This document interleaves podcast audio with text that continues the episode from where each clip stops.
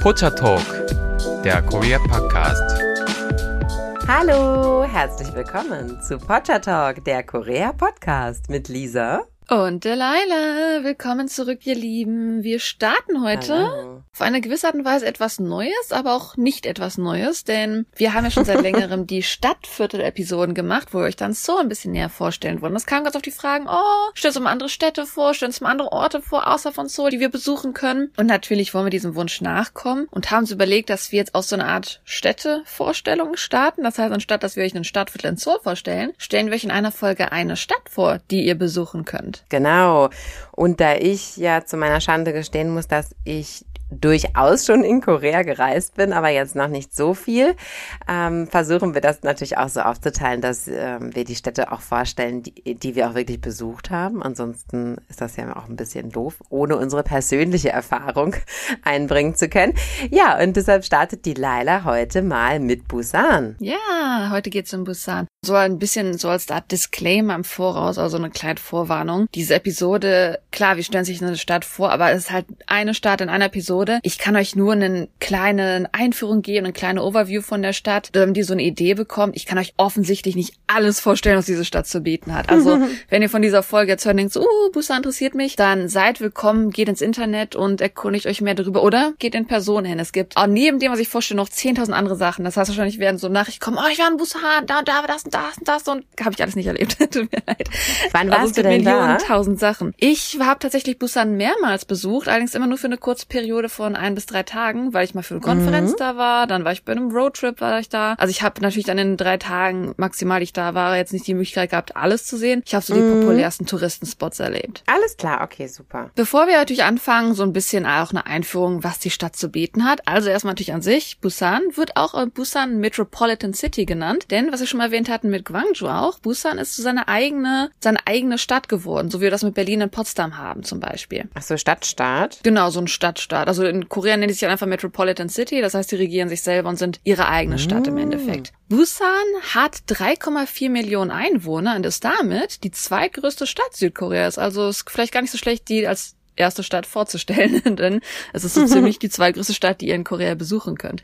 Und natürlich, weil Busan so eine Riesenstadt ist, hat man da auch ein riesen Wirtschafts-, Kultur- und Bildungszentrum. Das ist natürlich selbstverständlich, dass wir da einiges zu bieten haben. Denn Busan, wer es vielleicht ein bisschen weiß, ist eine Hafenstadt und die verkehrsreichste in Korea und die sechstbeschäftigste der Welt. Das finde ich auch sehr interessant. Also in Busan Aha. wird ordentlich rumgefahren, was den Hafen angeht. Ah. Und weil Busan so ein bisschen in der, wie soll ich sagen, in der Wirtschaftszone liegt, in Korea, was das so angeht, ist es tatsächlich ein Teil von Südkoreas größtem Industriegebiet. Also so Süd, Gyeongsang und Ulsan an sich einschließend ist dieses größte Industriegebiet in Korea. Wahrscheinlich natürlich, wenn man in der Hafenstadt ist, hat man es einfacher dann mit Technologien zu arbeiten, Sachen zu importieren, exportieren. Das macht so ein bisschen auch vielleicht Sinn. Also genau, wo genau liegt jetzt Busan? Wir sind verwirrt, das ist ein Hafen, genau. Also Busan liegt ganz an der südöstlichsten Spitze von Korea, also von der Halbinsel natürlich. Und ähm, es liegt an der Küste, was natürlich halt die Stadt geprägt hat, weil wir im Endeffekt Endeffekt jetzt eine riesige Hafenstadt haben. Wer wird sich überlegt, oh, wie weit ist denn Busan von Seoul entfernt? Die Luftlinie selber beträgt etwa 314 Kilometer. Ich glaube, wer mit dem KTX-Zug fährt, ist man schon so zwei Stunden fast unterwegs, würde ich behaupten. Also ziemlich kurz. Der fährt auch sehr, sehr schnell, der KTX. Das ist ja so ein Expresszug im Endeffekt. Mhm. Hm, Busan hängt, ne? haben wir ja den Film. Genau, mhm. also wer mit dem Zug nach, äh, genau. von Seoul nach Busan fährt, das heißt dann Busan Heng. Also Heng ist die Location, in die ihr hinfahrt. Deswegen heißt der der Film in koreanischen Busan hängt, Train to Busan. Und äh, Busan selber, weil es ja natürlich direkt am Meer liegt. Im Süden und im Osten liegt direkt das Meer. Im Norden und Westen liegen halt einige Berge. Die Berge sind eher niedrig, aber was Korea angeht, wer das ja ein bisschen weiß, wie Korea aussieht, ist ein sehr, sehr bergiges Land. Deswegen haben wir im Norden und Westen von Busan auf jeden Fall Berge. Und somit befindet sich halt auch dann der größte Berg, der Gyeongsan, im Norden der Stadt. Wer also Interesse hat am Bergsteigen, dem empfiehlt sich dann vielleicht das Bergsteigen auf dem Gyeongsan. An sich hat Busan auch einen relativ großen Fluss, den Nakdong-Fluss. Und das ist anscheinend sogar Südkoreas längster Fluss, der durch den Westen von Busan fließt. Mhm. Und Busan an sich ist Teil der südöstlichen Region natürlich von Korea an sich, die in Korea Yongnam genannt wird. Das umfasst halt die Provinz Gyeongsang und die drei Metropolen Busan, Daegu und Ulsan. Und wenn man dieses Ganze so zusammenzieht, dann hat man eine Gesamtbevölkerung, die 13 Millionen Menschen übersteigt. Also wir haben hier echt klar Industriegebiet. Wir haben hier einiges an Menschenleben, die in dieser Gegend sind. Und weil es ja auch eine Hafenstadt ist, und wir werden noch ein bisschen bisschen geschichtlich noch ganz kurz drauf eingehen, ist natürlich auch die Verbindung zu den nächstgelegenen Überseegebieten für Busan relativ wichtig. Und das nächstgelegene Überseegebiet von Busan ist Tsushima in Japan mit einer Entfernung von nur 49,5 Kilometern. Also liegt Ach. weitaus näher an Busan als natürlich Seoul. Das nächstgelegene japanische Festlandgebiet, Tsushima, es nicht weiß, eine Insel. Das nächstgelegene japanische Festlandgebiet zu Busan ist Fukuoka und die Entfernung von Busan nach Fukuoka beträgt ungefähr 180 Kilometer. Also auch noch mhm. näher dran als von Busan nach Seoul. Und dadurch sind Busan und Fukuoka tatsächlich sogar Partnerstädte. Aha. Busan selbst, wie gesagt, ich kann euch natürlich in dieser Folge nicht alles vorstellen, aber das nur sich zu verbildlichen, weil Busan so eine Riesenstadt ist. Busan selbst hat nochmal 15 große Verwaltungsbezirke, wie wir euch immer in Seoul eigentlich so ein bisschen so Stadtteile vorstellen. Diese Stadtteile gehören ja auch zu Verwaltungsbezirken. Das heißt, Busan selber hat 15, darunter nochmal einige Dongs, also nochmal kleinere Bezirke. Es gibt, glaube ich, Undinge zu entdecken, wenn man jetzt in Busan länger sein würde, die ich natürlich jetzt nicht alle wirklich vorstellen kann, leider. Mhm. Das Interessante ist ja, wie gesagt, ich hatte schon erwähnt, dass Nakdong der Koreas längster Fluss ist. Busan hat auch den größten Strand des Landes. Und der Strand, mhm. auch wenn ihr vielleicht in Busan noch nie wart, von dem habt ihr bestimmt schon mal gehört. Lisa, du kennst sicher auch den Namen von dem Strand, oder? Nee, den Namen kenne ich nicht. Hey Aber ich habe ihn schon oft gesehen. Ja. Genau, der ist ein unheimlich bekannter Strand und das ist auch der größte Strand des Landes. Busan selbst hat auch einige andere Sachen. Busan ist so ein bisschen ein Zentrum für internationale Kongresse, Konferenzen und ist auch Gastgeber für wichtige Konferenzen gewesen. Und wie gesagt, ich war auch da für eine Konferenz. Also Busan ist echt ein Ort, wo man relativ oft Konferenzen findet. Und darüber hinaus Sportturniere finden finden dort äh, statt und auch 2002 natürlich war auch eins der Stadien der FIFA-Weltmeisterschaft in Busan und äh, an sich ist es halt so ein, ein Hub, nicht nur was die Industrie angeht, sondern auch was Kulturangebote angeht. Was ich immer relativ interessant finde, wenn man so über Busan redet, viele mhm. Deutsche, gerade vielleicht die älteren Deutschen, sagen immer Busan und schreiben es mit einem P. Und das liegt daran, dass der Name offiziell tatsächlich bis 2000 offiziell Busan war, also mit einem P geschrieben. Und das liegt daran, dass es die ehemalige ich glaube, McCune-Reischauer Umschrift, wie es heißt, war, wenn man vom Koreanischen ins äh, Alphabet übersetzt im Endeffekt. Und die wohl allerdings ersetzt 2000. Und seitdem heißt äh, Busan jetzt Busan mit dem B tatsächlich. An Ach. sich aber, die Stadt hat den Namen Busan Busan in dem Sinne schon seit dem 15. Jahrhundert tatsächlich. Und während der japanischen Besetzung hat man die Stadt Fusan genannt, also mit einem F. Mhm. Die Vermutung ist so ein bisschen, wer koreanisch kennt, Busan, San ist ja das Zeichen für einen Berg tatsächlich, also wer so diese chinesisch-koreanischen Zeichen kennt. Man vermutet, dass, weil die Übersetzung ungefähr Kesselberg bedeutet, also so Cauldron Mountain, dass es ähm, ein früherer Name des Berges Hwanglongsan war, der westlich vom Stadtzentrum liegt. Und man vermutet das, weil dieser Berg tatsächlich tatsächlich sogar schon namengebend für die Region war, die so nicht mehr besteht, noch vor der Schillerzeit tatsächlich.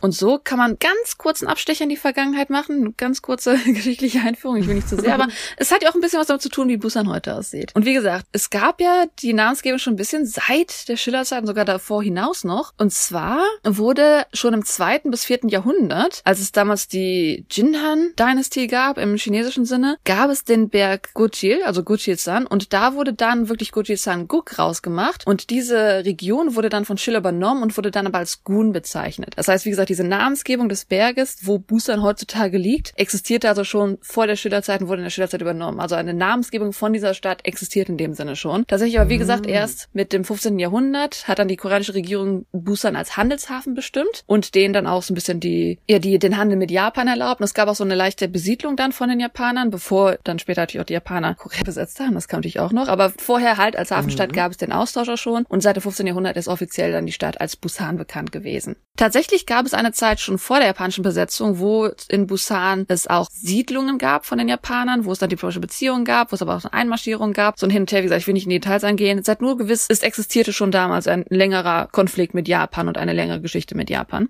Während der japanischen Besetzung, die uns ja allen in dem Sinne bekannt ist, entwickelte sich Busan zu einem relativ zentralen Handelshafen auch für Japan. Wer jetzt zum Beispiel so ein moderne Dramen gesehen hat wie Pachinko, da habt ihr dann auch den Kontakt, dass über Busan zum Beispiel dann die Leute nach Japan äh, mit den Schiffen gefahren sind oder andersrum, dass dort halt der Handel wirklich auch entstand. Also Busan war immer eine bedeutende Handelsstadt, auch weiterhin während der Besetzung tatsächlich. Und weiter hinaus sogar noch, während des Koreakrieges war Busan eine von nur zwei Städten in Südkorea, die nicht innerhalb der ersten drei Kriegsmonate von der Armee erobert wurde wurden. Aha. Ganz am Anfang wurde ja wirklich Südkorea abgedrängt, wirklich ganz, ganz in den Süden runter. Und erst als dann Amerika eingestiegen ist, hat man dann wieder das Land zurückerobert. Busan war halt eine der Städte, die nicht übernommen wurde und die andere war tatsächlich die Stadt Daegu. Und so war es natürlich so, dass während des Koreakrieges die Stadt so ein Flüchtlingslager war für die Koreaner. Und es war anscheinend sogar so, dass laut Angaben von den Korea Times Anfang 1951 rund 500.000 Flüchtlinge in Busan gelebt haben. Also sehr bedeutend für den Koreakrieg tatsächlich dieses Gebiet. Und somit stellt sich halt heraus, dass Busan wirklich eines der wenigen Gebiete in Korea war, die während des Koreakrieges unter der Kontrolle Südkoreas geblieben sind. Also komplett unter, mhm. der Kontrolle Südkoreas geblieben sind, weil sie halt in dem Sinne nie erobert wurden. Mhm. Und diente dann während des Koreakriegs natürlich als Zentrale. Und sogar die UN-Truppen, die dann natürlich ihre Verteidigung dort aufgebaut haben und dann auch ein Verteidigungsgürtel um die Stadt gebaut haben. Dieser Gürtel ist bekannt als der Pusan Perimeter tatsächlich. Also es war der Verteidigungsgürtel gegen Nordkorea im Koreakrieg.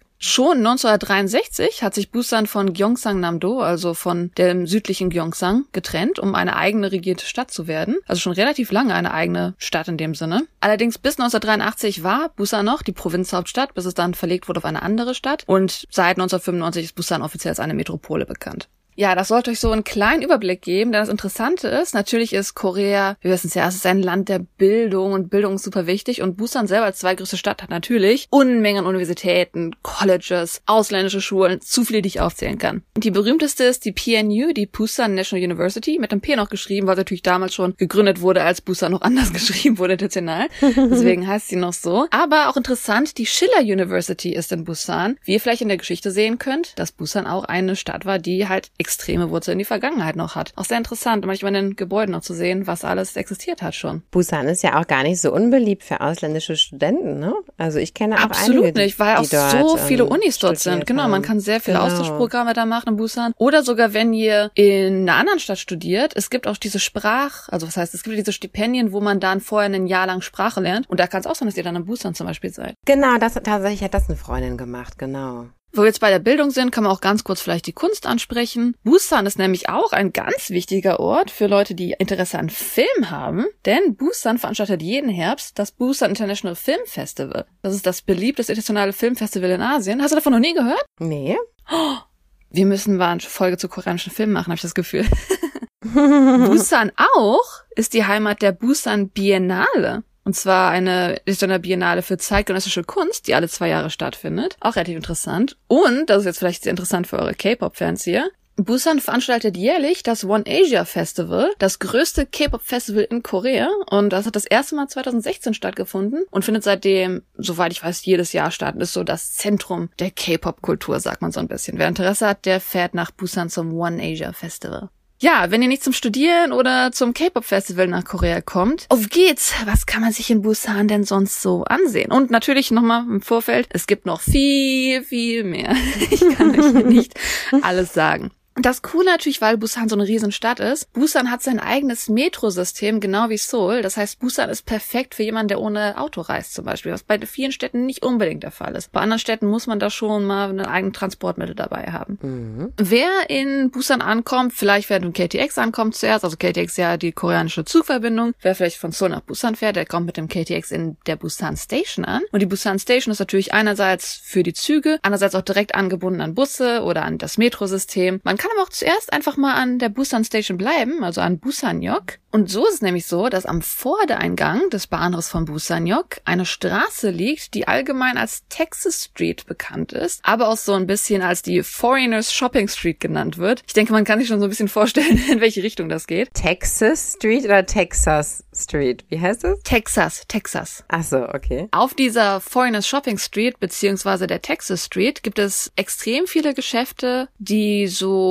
auf die lokale ausländische Bevölkerung angepasst sind. Besonders auch eine große russische Bevölkerung soll es in Busan geben. Ach, und deswegen wird diese Straße wirklich vorhin als Shopping Street genannt oder halt Texas Street, weil diese Straße basierend ist mit den Restaurants, mit den Angeboten von dem, was so die ausländische Bevölkerung reingebracht hat. Das ist so ein bisschen wie das Itaewon von Seoul haben wir direkt an einem ah. Busanyok dran, die Foreigners Shopping Street. Halt äh, spezifisch auf die Leute, die tatsächlich dort auch wohnen. Also es ist nicht so, dass es irgendwie entstanden ist wegen einem Militärdienst oder so, sondern eine gewisse Bevölkerung, die halt schon existiert dort. Tatsächlich ursprünglich war diese Straße sogar das örtliche Chinatown und hat anscheinend immer noch eine chinesische Schule, aber man findet jetzt vielleicht, was die Restaurants angeht, nicht mehr so viel von Chinatown wieder, sondern eher die anderen Angebote der ausländischen Bevölkerung. Es ist mhm. jetzt auch nicht so sehr vergleichbar mit Itaewon, ist also nicht so ein Riesending wie Itaewon, aber wer halt dann doch schon mal Interesse hat, sich das anzusehen, warum nicht? Es ist halt direkt an Busan-yok dran, kann sich einfach mal angucken. Mhm. Wer jetzt aber sagt, okay, nee, ich fahre jetzt mal ein bisschen weiter, man kann da natürlich in die Metro steigen und wer dann nach Samyeonyok fährt, Samyeonyok ist so ein Ort, wo ich glaube, jeder Koreaner sagt, ah, oh, lass mal einmal, lass mal einmal da vorbeischauen. Und Samyeon ist an sich eine Gegend, die so als das Handelszentrum und der Verkehrsknotenpunkt in Busan gilt. Denn in der Samyeon-Station hat man die Kreuzung zwischen der Busan U-Bahn-Linie 1 und Busan U-Bahn-Linie 2. Das heißt, dort hat man natürlich einmal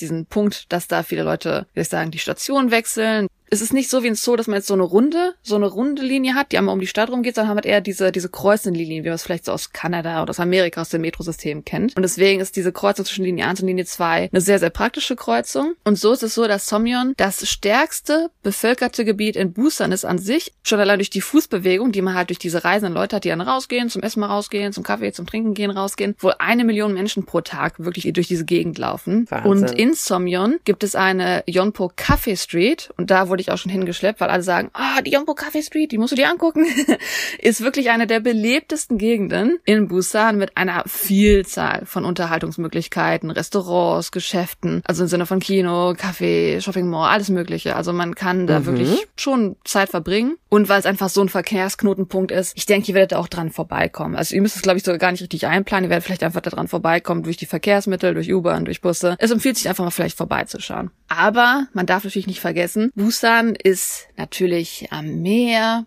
Busan ist eine Hafenstadt. Busan ist auch für Koreaner der perfekte Ort für Hokans. Wir hatten ja Hokans schon mal angesprochen. Hokans ist so ein mhm. bisschen, wenn man ins Hotel geht und Urlaub macht. Und natürlich machen das Leute einfach auch in ihrer eigenen Stadt. Aber die Koreaner lieben es auch nach Busan zu gehen, sich einfach in ein richtig schickes, mickes Hotel da auszusuchen und dann in der Nähe des Strandes zu sein. Also Busan wird so ein bisschen die Sommerhauptstadt Koreas genannt, weil nicht nur Touristen, sondern auch wirklich Leute in dem eigenen Land dann ne, runter an den größten Strand natürlich wollen. Und weil Busan so ein bisschen darauf aufgelegt ist, gibt es auch wirklich einige Luxushotels, besonders in der Nähe vom Haeundae-Strand. Aha. Also Haeundae ist wirklich einer der berühmtesten Strände Koreas, kann man wirklich sagen. Und es gibt auch Filme, die wirklich auf Busan basieren. Zum Beispiel, es gab 2009 so einen Film, wo eine Tsunami-Welle auf den Strand fällt und diese Welle soll wirklich den Haeundae-Strand treffen. Ich glaube, Tidal Wave 2009 war das. Natürlich hat Busan noch andere Strände und ein anderer Strand wäre zum Beispiel der Guangali-Strand, der natürlich auch Cafés, Bars und Restaurants hat. Also an sich, die Strände sind natürlich, weil sie auf Touristen ausgelegt sind, unheimlich viele Luxushotels, unheimlich viele Bars, Restaurants. Also ihr werdet schon alleine die Strandgegend kaum verlassen müssen, wenn ihr nur ein paar Tage in Busan seid, weil ihr eigentlich unheimliches Angebot habt an den Stränden drumherum schon alleine. Und wie gesagt, der andere Strand wäre halt der Guangali-Strand, der interessant sein könnte wegen einer Brücke, die ihr von ihm aus sehen könnt. Und ich, ich habe sie spaßhalber die Regenbogenbrücke genannt. Mhm. Tatsächlich heißt sie nicht so. Sie heißt eigentlich Busan Gwangan Daegyo, also die Grand Gwangan Bridge, wenn man es im Englischen übersetzen würde, die große Gwangan Brücke. Ich habe sie immer so ein bisschen die Regenbogenbrücke genannt, weil sie tatsächlich ausgestattet ist mit Tausenden von LED-Leuchten und Aha. diese werden natürlich dann nachts angemacht, damit du eine unheimliche Beleuchtung siehst und das ist so ein bisschen so so Regenbogenfarbenmäßig. Aber tatsächlich, ich meine, ich habe sie ja nur ein paar Tage gesehen leider. Mir wurde allerdings gesagt, dass äh, diese Brücke tatsächlich dieses Lichtspiel ändert entsprechend der Jahreszeiten. Also es kann Aha. auch sein, dass ihr dann was ganz anderes, was ganz Cooles da seht. Ich habe bisher immer so die Regenbogenbeleuchtung gesehen, aber das ist halt auch Ach, mega cool. Denn diese Brücke Gut, wie lang ist die Brücke selber ist, weiß ich nicht genau, aber diese ganze Einrichtung soll 7,4 Kilometer lang sein, von Namcheongdong aus nach wow. Zentrum von Haeundae. Das heißt, wenn ihr von Haeundae aus in den Westen reist von Busan, werdet ihr 100 pro drüber fahren. Auch drüber fahren, das dann von unten zu filmen, wie die beleuchtet ist, ist auch relativ cool. Das hat so eine Brücke, die so, wie die San Francisco Brücke, natürlich nicht rot ist, sondern eher so, so weiß-gräulich, aber halt diese, diese hängende System hat. Und sie ist, man sagt zweistöckig, wow. ich hätte jetzt Doppeldeckerbrücke gedacht. Das ist so eine Doppeldeckerbrücke, das ist so eine zweistöckige Brücke, wo man dann einmal in die Richtung unten unten fährt und einmal in die Richtung oben fährt. Wenn ihr wisst, was ah, ich meine. Ah, Ja. Mhm. Also es ist schon relativ cool, sich die anzusehen. Einfach, einfach nur planen, dass ihr da drüber fahrt. Also wenn ihr von her und Richtung Westen fahrt, fahrt ihr wahrscheinlich über diese Brücke, weil es so eine Art Schnellstraße auch ist. Das heißt, damit kommt ihr dann schneller durch Busan durch. Und es ist halt schon relativ cool, sich das anzusehen. Mhm. Und diese Brücke ist wirklich das ganze Jahr über aktiv. Die Zeiten variieren nur ein bisschen. Also meistens fängt die Brücke an zu leuchten, sobald die Sonne untergeht und dann entweder bis Mitternacht oder bis zwei Uhr morgens oder bis ein Uhr morgens. Also solange ihr irgendwie so nach dem Abendessen mal drüber fahrt, werdet ihr das Licht auch sehen. Da müsst ihr euch keine Sorgen machen. Natürlich, Busan ist eine Hafenstadt. Es gibt noch mehr Strände. Es gibt auch den Dadepo-Strand und es gibt den Songdo-Strand. Und zum Songdo-Strand wurde ich auch schon mal hingeschleppt, denn am Songdo-Strand gibt es den Busan Air Cruise oder auch Songdo Sea Cable Car genannt. Das ist täglich von 9 Uhr morgens bis 9 Uhr abends tatsächlich am Arbeit. Natürlich außer wenn es irgendwie das Wetter total schlecht ist, wenn natürlich total Wind ist, kann man so ein Cable Car nicht fahren. Aber was vielleicht weiß, ein Cable Car ist normalerweise, wenn man zum Beispiel einen Berg hoch will, ein Skigebiet, dann fährt man so, einen, so eine kleine Kiste hoch, die einen auf den Berg hochbringt. Und das Songdo Cable Car, und zwar ist es eher so eine Art, dieser Songdo Beach ist so eine, so eine Bucht. Und von der einen Seite der Bucht geht es hoch auf einen Berg, bei der anderen Seite der Bucht. Das heißt, man mit diesem Cable Car kann man von einem hohen Gebäude über das Meer einerseits vorbei an der an einem Songdo-Strand, dann hoch auf diesen Berg fahren und sich dann von dieser Erhebung, von diesem kleinen Berg eher, sich dann nochmal weiterhin das Meer ansehen oder zurück auf den Songdo-Strand gucken, auf Busan gucken. Das ist eine relativ nette Aussicht auf jeden Fall. Also ich kann verstehen, warum ich da immer wieder jedes Mal hingeschleppt wurde. Mhm, hört sich gut an. Also ja, Busan ist wirklich so, man kann sehr viel Natur erleben. Klar, ist eine Riesenstadt, aber wer Interesse hat, Berge, Strände, an sich, also man hat schon, wenn man vielleicht ein bisschen ruhiger leben will, ist Busan, kann ich verstehen, dass es eine interessante, populäre Stadt ist, auch vielleicht für Austauschstudenten auf jeden Fall. Und wenn wir dann so ein bisschen in diesem, diesem ruhigen Feeling bleiben wollen, Korea hat natürlich Unmengen an Tempel und Busan hat sehr, sehr viele Tempel auch in der Nähe, weil es ja einerseits in der Schiller-Region war, wo auch der Buddhismus sehr, sehr wichtig war. Zum Beispiel der wichtigste mhm. koreanische buddhistische Tempel ist der Bomusa. Mhm. Der ist zum Beispiel auch in Busan. Bei dem war ich allerdings äh, Schande Schande noch nicht. Wen ich aber auf jeden Fall empfehlen muss, den Tempel, den ich empfehlen muss, der ist relativ cool. Das ist der Hedong Yonggungsa Tempel. Und der ist relativ cool, weil er an der Küste des nordöstlichen Teils von Busan liegt. Und das ist relativ besonders, weil die meisten Tempel in Korea sich auf Bergen befinden. Und dieser Tempel ist wirklich wie soll ich sagen, wenn ich jetzt irgendwie eine Küste vorstelle, dann oben drauf der Tempel. Nein, der Tempel ist wirklich an der Seite von der Küste. Das ist relativ cool, wenn ihr da mal nach Bildern sucht von dem. Mhm. Und das ist mhm. auf jeden Fall eine extrem interessante Anlage, Tempelanlage entlang dieser Küstenlinie. Die ersten Teile des Hedong-Yonggungsa Tempels wurden 1376 erbaut, also schon so das Ende der Goryeo-Dynastie ungefähr. Ist also auch ein sehr, sehr alter Tempel, sehr interessant. Und äh, dieser Tempel selber fand ich relativ interessant. Also ich weiß nicht, ob die Person auch Buddha in dem Sinne heißt, aber es gibt wohl auch eine weibliche Meereswassergöttin namens Buddha, die in Aha. diesem Tempel auch geehrt wird. Aber ich kenne mich mit diesem Heiligtum leider nicht aus, also verzeiht mir da bitte. Und Aha. auf jeden Fall gibt es dort halt einige Gebäude, die gewissen Heiligtümern gewidmet sind. Es gibt auch ein dreistöckiges Pagoda mit vier Löwen, die alle mit Blick auf den Ozean an diesem Tempel sehen könnt. Also ist eine interessante Sicht und auf jeden Fall auch einen Instagram-Blick mal wert, wenn ihr vielleicht jetzt gerade nicht nach mhm. Busan kommen könnt. Und dieser Tempel ist natürlich besonders populär. Gerade am Neujahrstag kommen viele Menschen an diesen Ort, um sich einfach für das neue Jahr Sachen zu wünschen oder den Sonnenaufgang zu sehen. Weil natürlich, wenn du an so einer Klippe bist und dann wirklich auf das Meer blicken kannst, dann ist die Sonne aufgeht, ist natürlich was ganz, kann ein besonderes, so das Jahr anzufangen, denke ich zumindest. Mhm. Aber auch ein toller Ort im April, wenn man jetzt vielleicht ähm, die Kirschblüten sehen will. Natürlich, die Tempel sind sehr darauf bedacht, dass man viel schöne Natur um sich drumherum hat. Das heißt, da kann man auch eine schöne Kirschblütengegend da vor sich finden. Und natürlich für die Koreaner sehr wichtig, der Geburtstag von Buddha, der ja im vierten Monat des Mondkalenders, aber in der Regel ist es immer so der Mai eigentlich drumherum. Also im Mai haben wir meistens den Geburtstag von Buddha tatsächlich. Und da werdet ihr dann auch nicht nur an den Tempeln, sondern auch in der Stadt natürlich in Korea viel diese Laternen sehen, die dann die Straßen beschmücken, aber natürlich besonders die Tempel schmücken dann sehr, sehr für Buddhas Geburtstag. Kann also auch sehr interessant sein, sich das dann anzugucken. Mhm. Neues Jahr, Kirschblütenzeit, Buddhas Geburtstag oder einfach an sich. Ist eine schöne Ansicht, denke ich. Mhm. Wer weiterhin vielleicht eher so auf coole Instagram-Locations steht, dem würde ich auf jeden Fall das Gamchon Cultural Village empfehlen. Hast du davon schon mal gehört, Lisa? Da habe ich schon mal von gehört, ja. Das ist ein relativ cooles Village. Wie würdest du es beschreiben, wenn du es siehst? Auf Fotos wahrscheinlich. Ja, genau, auf Fotos natürlich. Nur ja, das sind die historischen Gebäude, aber es ist so relativ bunt, oder? So ganz historisch kann man nicht unbedingt sagen. Es wurde wohl ja. 1950, also 1950er Jahren gegründet. Also es sind, hm. das heißt, es sind schon die älteren koreanischen Gebäude, aber es sind jetzt keine historischen genau. Gebäude. Das sind eher nee. so die neu, so, so wie wir die Neubauten haben, so nach der Nachkriegszeit. Das sind so die neuen Häuser gewesen. Das ist relativ cool, genau, weil du hast da Häuser, die rosa angemalt sind, blau angemalt sind, mhm. gelb angemalt sind, orange angemalt sind. Und es wird, das klingt jetzt immer komisch, es wird das Machu Picchu Koreas genannt, weil es so auf diesen Berg hochgeht. Das heißt, man hat so verschiedene Schichten, wie so Reis auf dem Berg angebaut wird. Man hat so verschiedene Schichten. Das heißt, man kann dieses ganze Dorf wirklich sehen, von unten nach oben, wie es einfach ganz bunt angemalt ist. Und das ist eine relativ coole, nicht nur Instagram-Kulisse, sondern auch wenn man da durchgeht. Also man kann auch durch diese Gemeinde natürlich durchlaufen und die ist extrem lebhaft. Es gibt viele Wandgemälde an den Häusern selber, wenn man durch die Straßen läuft. Es gibt Skulpturen, die geschmückt sind. Also es gibt da extrem viele coole Sachen, die man entdecken kann, wenn man es halt Lust hat. Das sieht eigentlich eher so aus wie in Südamerika, oh, finde ich. Also wahrscheinlich wird es deswegen das Machu Picchu genannt, ist ja Südamerika. Genau, genau. Aber das eigentlich so sieht das aus wie die Favelas in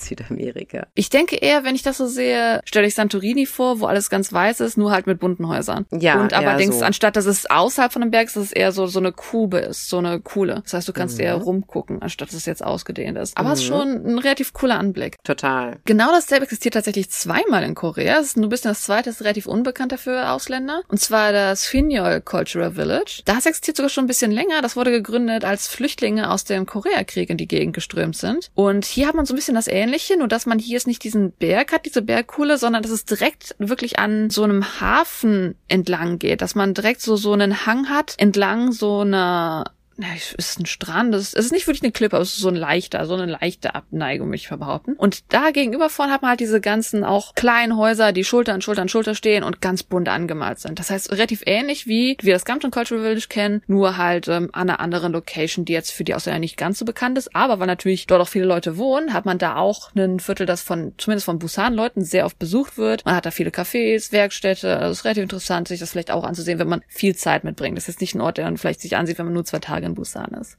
Was ich sehr interessant finde, ich war da nie, aber das hast du in sehr vielen Dramen zum Beispiel, weil das ist so der Nummer eins Studentenausflugsort. Also es ist ja schon mal so, dass Schulen, das hat man auch, dass man vielleicht in dem eigenen Land einen Ausflug macht für ein oder zwei Tage, dass man vielleicht von Köln nach Berlin fährt oder sowas. Und in Busan Taejongdae ist ein Naturpark mit Klippen zum offenen Meer hin, wo du die Insel Jongdo sehen kannst. Und da sind sehr, sehr oft so Schulausflüge, dass man da in die Richtung fährt. Das hat man in Dramen schon mal, dass man so mhm. erwähnt wird, diese Gegend. Das ist einfach ein sehr, sehr schöner Natur Ausblick, den man da erleben kann. Mhm, ja. Wer mit viel, viel Zeit nach Busan kommt, hat vielleicht auch Bock, einfach das alltägliche Leben zu genießen. Das heißt, sie wird wahrscheinlich eher mal mehr Kaffeeviertel erkunden wollen. Da habt ihr zum Beispiel einfach Nampodong. Das ist wirklich an sich, wie gesagt, so ein ganzes Viertel, wo ihr einkaufen könnt, wo ihr zu Cafés gehen könnt. In der Nähe der Pukyong Nationality University und der Kyongsong University gibt es natürlich auch, ne, wir haben Universitätsorte genau wie in Seoul. Da ist immer drumherum viele Cafés, viel zum Leben, viele Bars, viele Restaurants, mhm. wo es die Jugendlichen hinzieht, wo es die Studenten hinzieht natürlich auch die Pusan National University. Da gibt's dann auch schon Studententheater, wie gesagt, Cafés, Bars, Restaurants natürlich. Also auch am Wochenende sogar vielleicht sogar kulturelle Straßenaufführungen. Also diese ganzen Universitätenorte da, wo es die jungen Leute entzieht, da könnt ihr auch einiges erleben, wenn ihr die Zeit mitbringt. Und ich hatte ja schon mal angesprochen, es gibt ja den Gimyongsan, den größten Berg. Da könnt ihr auch, wenn ihr wollt, eine Wanderung begehen, wenn ihr denn Lust habt. Also die Einwohner von Busan gehen sehr, sehr viel auf diesen Berg und ist natürlich auch ein Angebot, das einem zur Verfügung steht. An sich, wer Natur, Mischung aus Angebot aber auch haben will, gibt's den Yongdusan Park. Das ist ein riesiger, riesiger Park, der sogar den Busan Tower beherbergt. Dann gibt es da drinnen sogar noch eine Art Gallery und das Busan Aquarium, das größte Aquarium Südkoreas. Ich habe sogar mal gehört, dass man da drin übernachten Ach. kann. Es gab so ein Angebot mal, also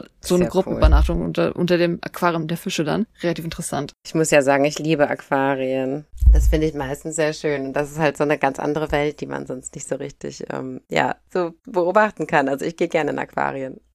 Muss mhm. ich also mal hin. ja, das ist das größte Aquarium in ganz Südkorea, also da kann man einiges sehen. Krass. Dann ein bisschen anders vielleicht. Dongdaegu ist eine sehr wohlhabende und traditionelle Wohngegend in Busan. Aber weil es halt vielleicht so eine wohlhabende Gegend ist, ist die Oncheon-Gegend so ein natürliches Spa-Gebiet mit vielen Bädern, Touristenhotels, Restaurants, Einkaufsvierteln. Und da ziehst du natürlich auch Leute dann hin, die halt ne, sich so ein Wohlfühlwochenende machen wollen. Und das Interessante ist, dass viele Restaurants in der Umgebung Familienrezepte verwenden finden. Also so traditionelles, mmh, originales cool. Essen noch. Das ist ja und cool. da müssen wir natürlich drauf eingehen. Das ist ja in Korea so ein bisschen, das haben wir vielleicht in Seoul noch nicht erwähnt, weil, ja gut, wir sind Seoul, die einzelnen Viertel ist vielleicht nicht so berühmt sind für eigenes Essen, aber natürlich in Korea ist so, jede einzelne Stadt hat ja meistens zu essen, wo Koreaner sagen, oh, wenn du in die Stadt fährst, dann musst du das essen, das ist populär. Und wie ist das denn mit Busan? Was müsst ihr in Busan essen? Also mit Anführungszeichen müsst, ich bin kein Profi, ich ähm, habe ich jetzt nur populäre Sachen rausgesucht, die natürlich auch ein bisschen historische Ursprünge haben und das sind natürlich nur einige von vielen, vielen, vielen berühmten. Also ich habe jetzt nur die Sachen rausgesucht, wo ich äh, so ein bisschen zu Quellen habe. Nochmal ganz kurz in die Vergangenheit zurück. Wir wissen ja, dass Busan halt ein Zentrum war, was so militärische Angelegenheiten mit anderen Regionen anging oder mit der eigenen Region auch. Und darum gab es auch viele diplomatische Beziehungen zu Japan als Hafenstadt. Und so kam es halt, dass auch schon öfter dann hochrangige Offiziere, Beamte, alles mögliche die Stadt besucht haben. Und denen musste man natürlich dann spezielle Speisen vorführen. Darunter, interessanterweise natürlich, wir sprechen Seafood gerade an, wer mhm. Pajon kennt. Pajon ist an sich der koreanische Pfannkuchen, aber herzhaft, nicht süß. Und ah, okay. der Dongne Pajon ist so zum Beispiel eine berühmte Variante, die wir in Busan haben. Und weil wir natürlich an Busan eine Hafenstadt sind, Meeresfrüchte, man tut also in diesen Pajon, wie man normalerweise halt auch Frühlingszwiebeln reintut, man hat meistens mhm. Mehl aus Klebreis, aus Weizenmehl, Eier, Salz, Wasser, alles mögliche. Man tut aber dann da natürlich alle möglichen Meeresfrüchte noch rein. Das ist dann die Busan-Variante im Endeffekt, der Dongne Pajon. Mm, sowas habe ich schon mal gegessen, lecker.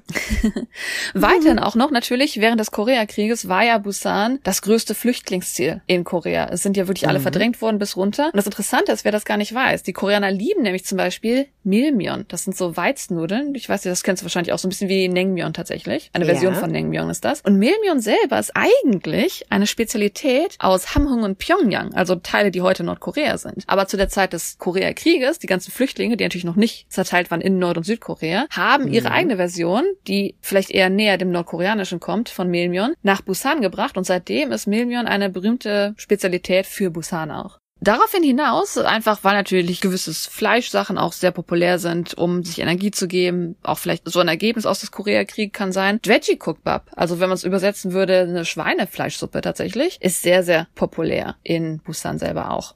Aber weil wir natürlich jetzt in Busan sind. Gut, ich habe natürlich schon ein bisschen angesprochen mit dem Pajon, dass da Meeresfrüchte reinkommen. Natürlich, Seafood. Busan ist total mhm. populär für Seafood. Andererseits natürlich für frisches Seafood, das haben wir relativ oft, dass man so direkt am Meer diese frischen Seafood-Restaurants hat. Aber in Busan findet man auch, äh, man sagt so ein bisschen, das ist das authentische Busan. Wenn man zum Beispiel auf die Fischmärkte geht, zum Beispiel auf den Bupyeong-Markt, da gibt es relativ beliebte Fischfrikadellen. Also man macht halt Sachen aus Fisch im Endeffekt. Das ist so eine Art, wie wenn man Fischfilets herstellen würde. Man zerhackt Fisch, man macht Frikadellen aus ihm und und Busan hat wirklich so einen berühmten Ruf dafür, dass sie ihre eigene, so eine Art Fischcake, Fischball, Fischmeatball, so eine Mischung ist es im Endeffekt. Hört sich gut an. Und dafür ist Busan halt sehr, sehr populär. Und sehr, sehr viele Koreaner reisen auch sehr gerne halt in diese Märkte, die das anbieten, um diese Fischfrikadellen zu probieren. Das ist so die Geschmacksnote, die man Busan hinterherruft, dass es sehr populär dafür ist. Mm. Und es gibt wohl einige berühmte Fischfrikadellenläden in Korea. Also einerseits natürlich im Bupyeong-Markt, ansonsten könnt ihr einfach online gucken, wo ihr vielleicht sonst noch gute Tipps für Fischfrikadellen findet. Aber natürlich Busan ist ja direkt am Meer und hat extrem viele beliebte Fischgerichte und darunter auch äh, in Scheiben geschnittene Makrele. Und rund 80 Prozent aller Makrelen in Korea werden in Busan gefangen. Wen überrascht's?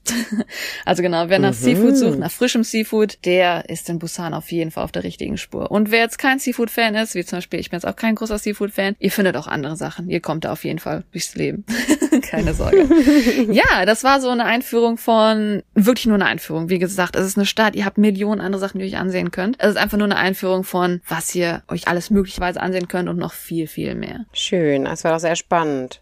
Also ich habe jetzt auf jeden Fall Lust. Oh, ja, dass Lust du nie in Busan warst, ist echt erstaunlich. Ja, ach irgendwie immer so viel in Seoul zu tun. Aber man muss auch sagen, Busan ist ja wie gesagt auch die entfernteste Stadt von Seoul. Ich sage klar, Jeju-do ist natürlich noch weiter, was eine Insel ist, aber klar, Busan ist auf jeden Fall am weitesten weg. Und wenn ich jetzt keinen Grund gehabt hätte, zum Beispiel, ich war auch einmal da, um Freunde zu besuchen oder einmal war meine Familie zu besuchen und wir dann um Korea rumgefahren sind, ist halt auch eine Stadt, die halt, weil sie so weit weg ist, wenn man jetzt nicht gerade eine Reise plant, vielleicht auch nicht eine Stadt ist, die man sofort besuchen würde. Ja, aber mit dem Zug fährt ist es doch total schnell. Also das ist ja so wie von Köln nach Frankfurt. Mm, mm, genau. also das ist ja, also Korea ist ja wirklich ein ziemlich kleines Land, das muss man ja echt mal sagen, so quadratmetermäßig, ne? Mm, Im Vergleich auf jeden Fall. Deswegen ist es auch krass ja. halt, wenn man so von diesen Millionen Menschen hört. Das ist eine sehr kleine ja. Masse. Also man darf nicht vergessen, weil Korea so eine bergische Nation ist, also es gibt sehr, sehr viele Berge in der Mitte, mhm. die tatsächlich bewohnbaren Gebiete sind sehr, sehr konzentriert. Mhm.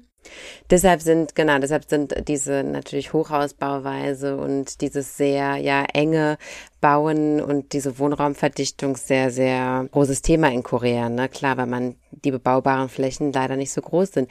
Wobei, ja, aber das verstehe ich manchmal nicht, weil in anderen Regionen wird auch sehr stark an Berge gebaut zum Beispiel. Ne? Ich meine, es ist zwar nicht optimal, aber ähm, wird mhm. trotzdem getan. Aber vielleicht wird es auch nicht unbedingt so ähm, auf den Bergen gebaut, weil man auch die Natur noch ein Stück weit erhalten ich denke will. Also, das, das ist auch ein relativ ist, guter ne? Punkt. Ich denke, weil mhm. ähm, die Koreaner ja sehr begeistert sind, was ihre Freizeitaktivitäten angeht, dass man ja sehr viel Bergsteigen geht, dass es sehr viele nationale Parks gibt, die zumindest ihre Natur schützen. Das ist relativ schon ein guter mm. Punkt, denke ich, davon, wie die Hobbys sich auf das, auf die Natur ausgelebt haben. Es gibt sehr viele mm. Nationalparks, die Berge sind. Ja, ja. Ja, vielen Dank für diese Einführung. Yay. Und natürlich, wir werden noch ein paar weitere Städte euch vorstellen, so ist es nicht. Aber ihr könnt natürlich auch immer wieder ein paar Sachen hinterlassen. Oh, in der Stadt, von der möchte ich gerne mehr hören. Oder andere mhm. Vorschläge. Wie gesagt, wir haben diese Serie jetzt gestartet, weil Vorschläge reinkommen. Und vielleicht habt ihr sogar einen Vorschlag, den noch kein anderer gegeben hat. Und deswegen Stimmt. laden wir euch ein, uns zu schreiben. genau, und zwar unter podchatalk at gmail.com. P-O-C-H-A-T-A-L-K at gmail.com. Yay! Da freuen wir uns von euch zu hören. Genau. Dann wünschen wir euch heute noch einen schönen Morgen, einen schönen Mittag, einen schönen Abend. Tschüssi. Tschüss, Anjang.